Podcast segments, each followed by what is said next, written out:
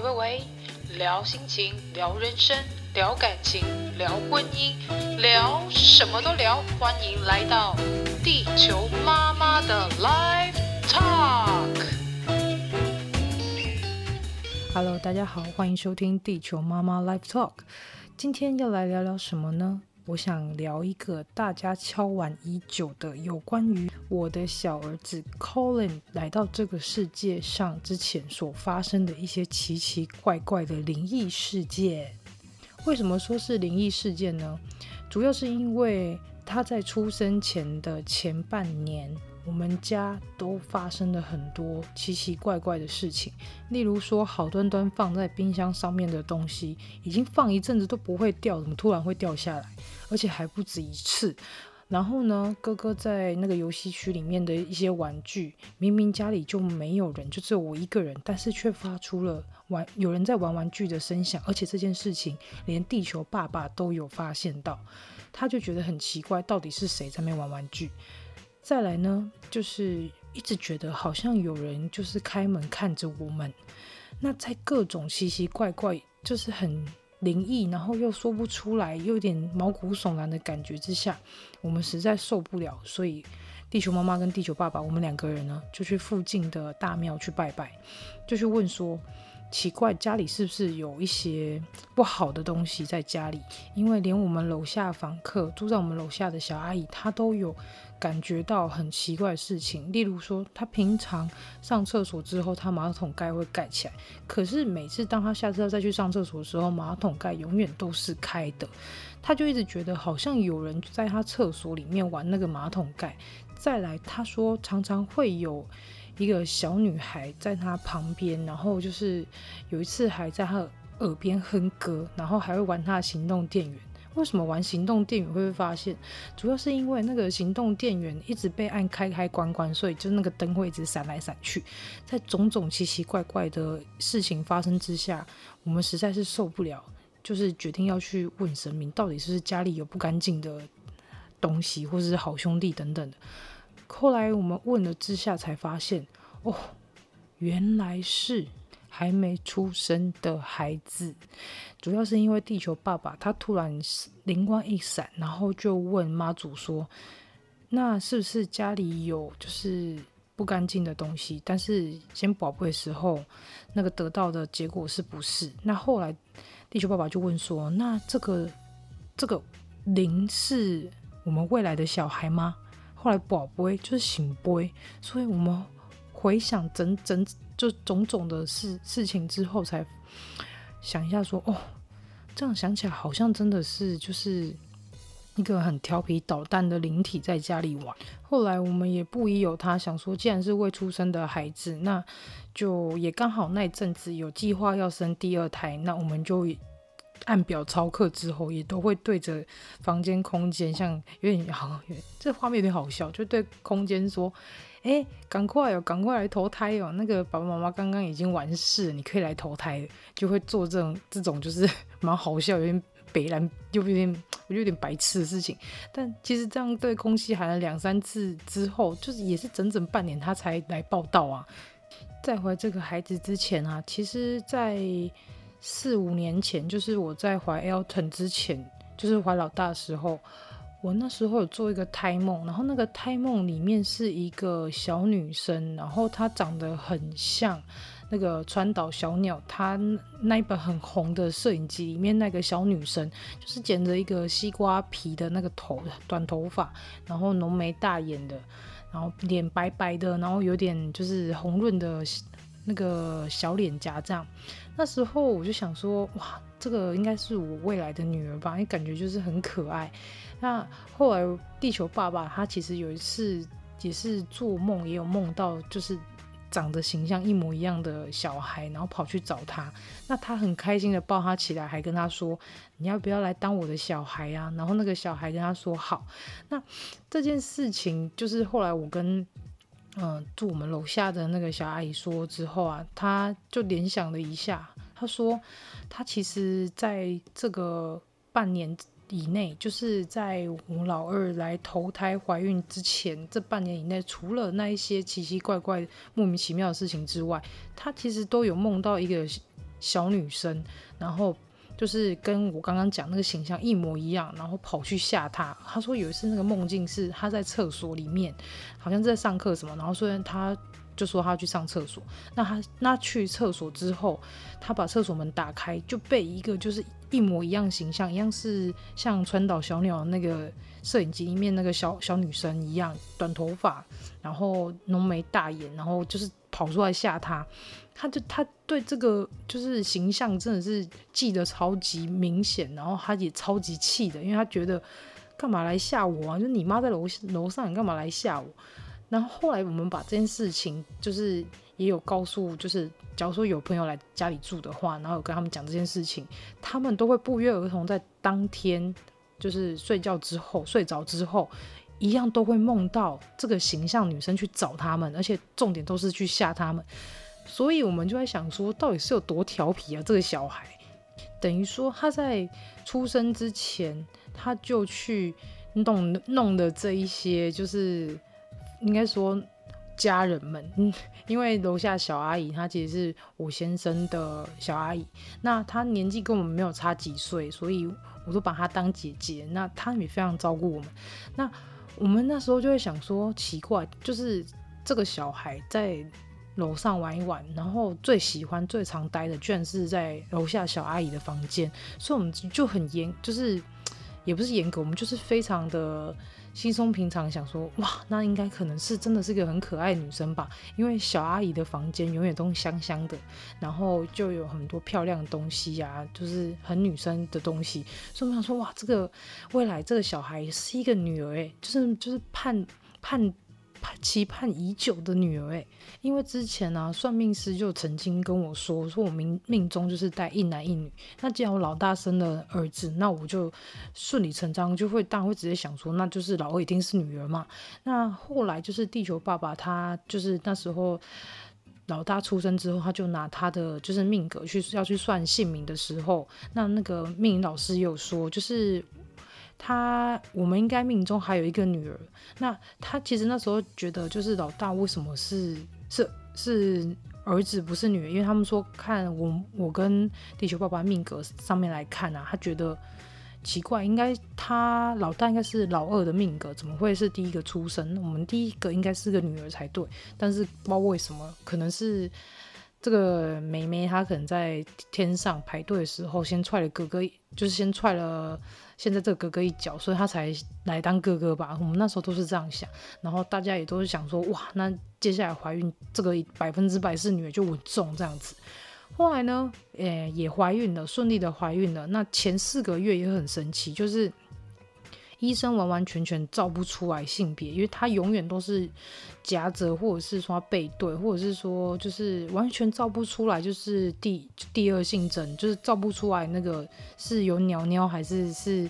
是妹妹这样子。那我们那时候也一直在，就是因为。已经想说笃定一定是女儿，所以我们心里也就是蛮开心，想说哇，那一定是女儿啦，因为连医生都讲说，哇，那个每次去产检，医生都会边照超音波边说，这个应该是跟哥哥不一样性别的哦，所以四个月之前，一直我们就一直就是衷心期盼，然后也觉得就铁定一定是女儿的那个心态，一直到在。呃，做完羊膜穿刺、羊水晶片的报告之后，一切就幻灭了。尤其当我收到报告，报告打开上面的一句话就是：“本基因是由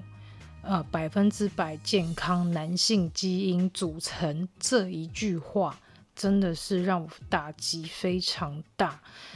除了在那个去做羊膜穿刺跟羊水镜片之前，其实我们都有去有机会的话啦，如果有去拜拜的话，我们都也会问神明说，诶，那我们这一胎应该是女儿吧？那当然，神明抽签啊，或是宝不会问，他们都是给一个很模棱两可、很模糊，或是直接给笑杯等等。所以，我们那时候想说，嗯。到底是为什么？就是连神明都不讲。那后来也因为那时候同事家他们家有拜三太子，那他们家的三太子其实是一个非常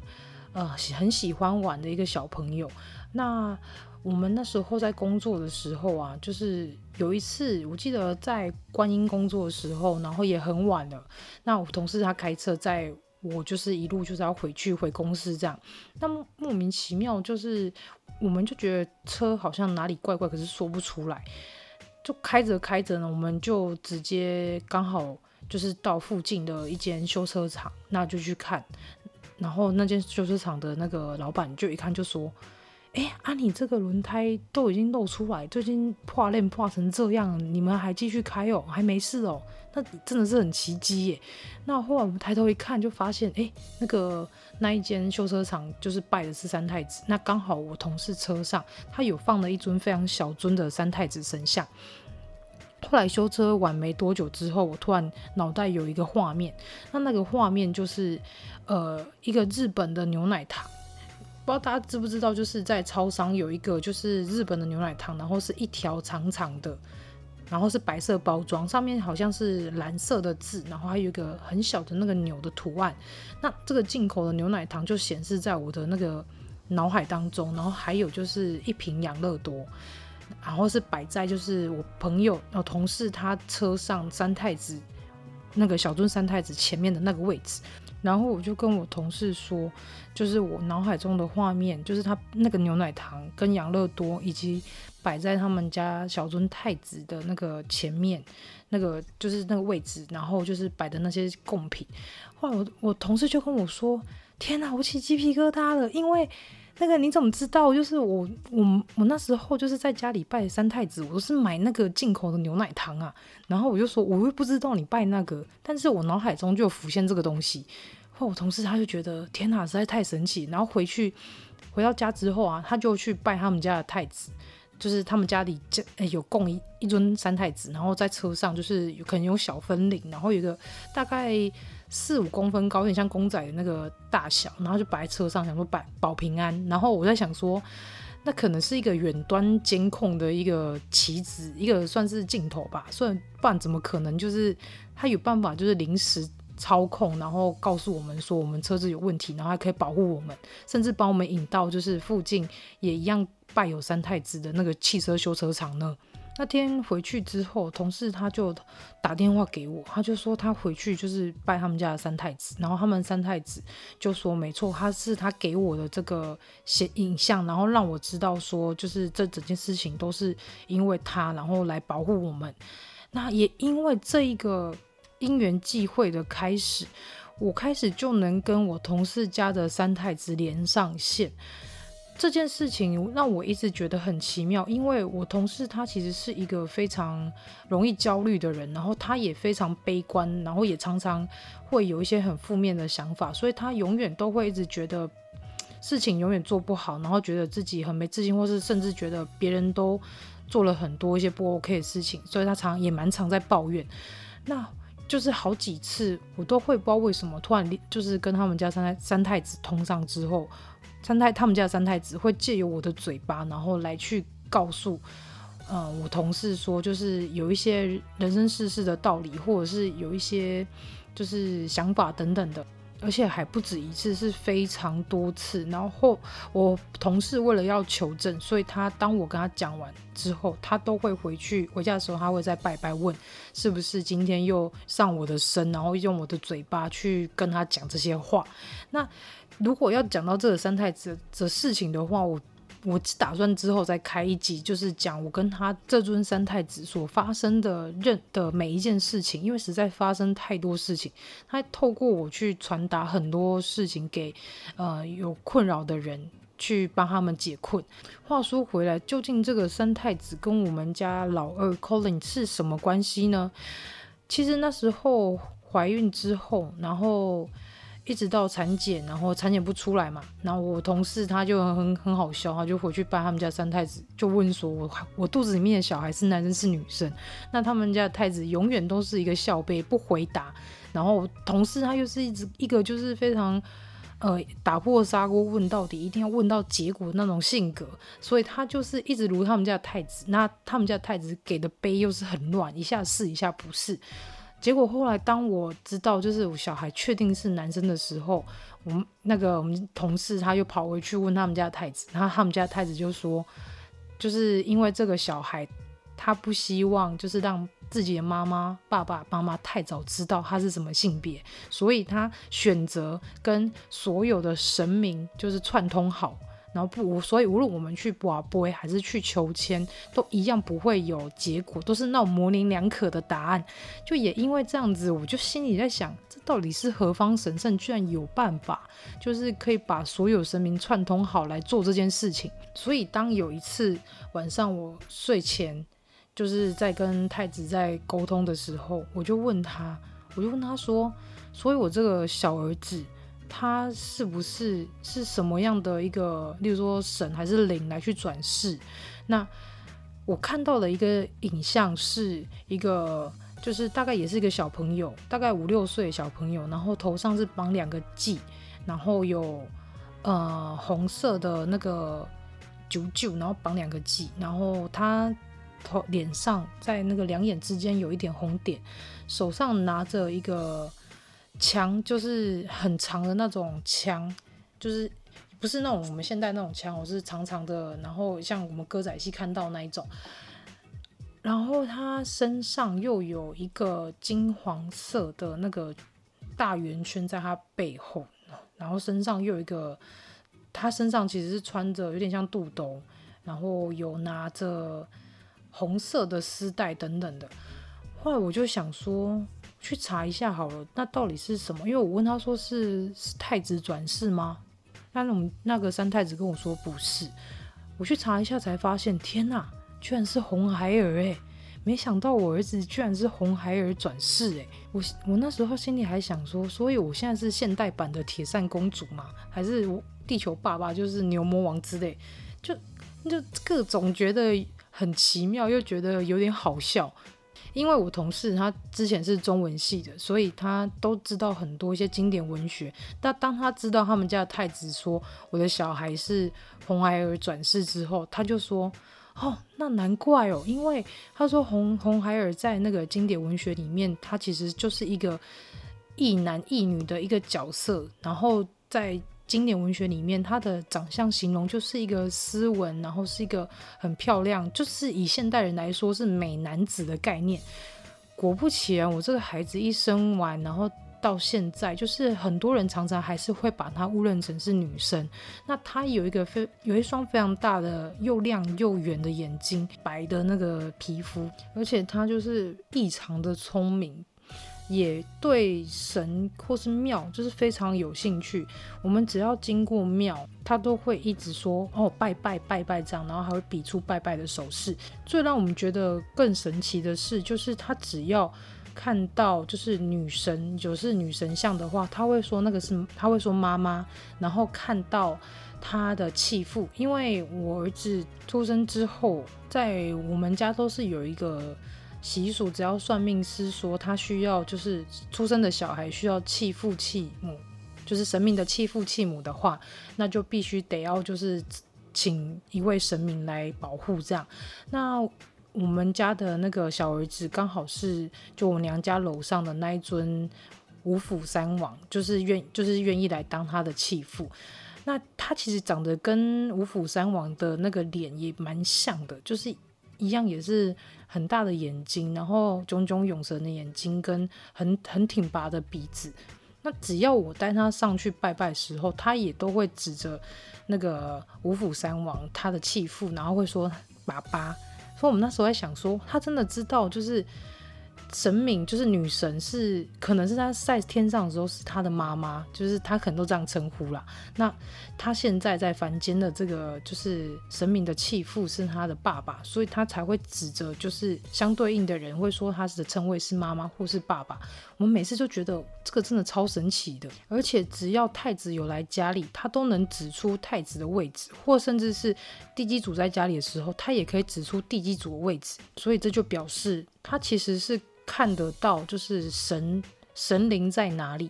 只是回想当初他还没出生前在家里捣蛋的种种事迹，我们其实都剉咧等，因为心想：天哪，他还没出生前就这么调皮捣蛋，那出生后还得了？果然，他现在在一个一岁五个月的年纪，真的是比当初哥哥一岁五个月的时候还可怕，各种破坏能力。进步之快，以及各种就是进程，例如说该什么时候走路，然后该什么时候学会吃饭等等的，呃，就是一些自理的部分跟一些肢体动作啊，或是他的大肌群的部分、小肌群的部分，他都蛮快就学会，而且他很多事情就是讲一次他就记起来，然后教一次他就会了。只是唯一的缺点，我觉得这可能真的是红孩儿。本身的个性就是他脾气非常非常差，他很容易为了一些小事情生气。像他也有起床气，就是叫他起床，他会这边哭很久，哭到他就是他自己爽为止。而且他也是十足的急性子，就是当下跟他说要做什么，他会马上希望立刻就完成这件事情。或者是说我答应他给他什么，如果我还没给他，他会非常急，然后非常气，然后就在那边哭啊，然后摔玩具啊等等之类，就是要引起我们的注意，让我们知道说他现在非常生气。其实这整件事情啊，在我怀孕的时候，地球爸爸还特地上了灵异公社，把所有的这个在怀孕之前发生的事情，就是巨细靡遗的写下来。我想，如果这里有听众是有在灵异公社里面，也许可能有看过这一篇贴文哦。另外，其实地球妈妈在去年的时候也有贴一篇有关于龙山寺月老牵起我跟地球爸爸姻缘的那个故事。如果有在灵异公社里面的朋友，应该有看过我写了上集，但是我下集一直还没有写出来。如果说在这里有就是隐藏在灵异公社里面的朋友，可以去听听我 EP One 有关于月老那件事情，里面我讲的非常清楚。虽然呢，知道自己的小孩可能是神灵转世，然后来到这个世界上，有一些修行的功课要做。那我其实也是抱持着一个，就是希望他还是以一般小孩健康成长。那他如果真的有修行的话，那也是他人生的经历。我既然把他生下来，他继续就是要用他自己的呃人生来去体验。在凡间的任何一些事情，然后在未来，如果说他有需要我们去协助的部分的话，那我们就是也是尽可能当一个非常棒的心灵支柱吧。不过，真的也是因为这个小孩开启了我，就是跟神灵之间的那个天线越来越灵敏。也因为这个小孩的关系，我被三太子就是叫去抄经书，抄抄抄了大概有三十遍吧。而且是在怀孕的过程中，一直被提醒要抄经书，抄经书。那我是抄什么经书呢？那时候就是抄对怀孕生小孩这件事情会比较好的《普门品经》。那这部经书，我其实到现在就是偶尔被定要抄的时候，我还是会拿出来把它抄完一遍，然后就是回向给一些就是呃需要帮助的人。那么大家听到这里有没有觉得这整件事情实在是很不可思议、很神奇呢？如果大家有相关于就是跟神灵之间发生的任何事情，也欢迎到地球妈妈 Life Talk 的 IG 或脸书来跟我交流聊聊天哦。也许我们有机会就会把你的故事给说出来。那我们下次再见啦，拜拜。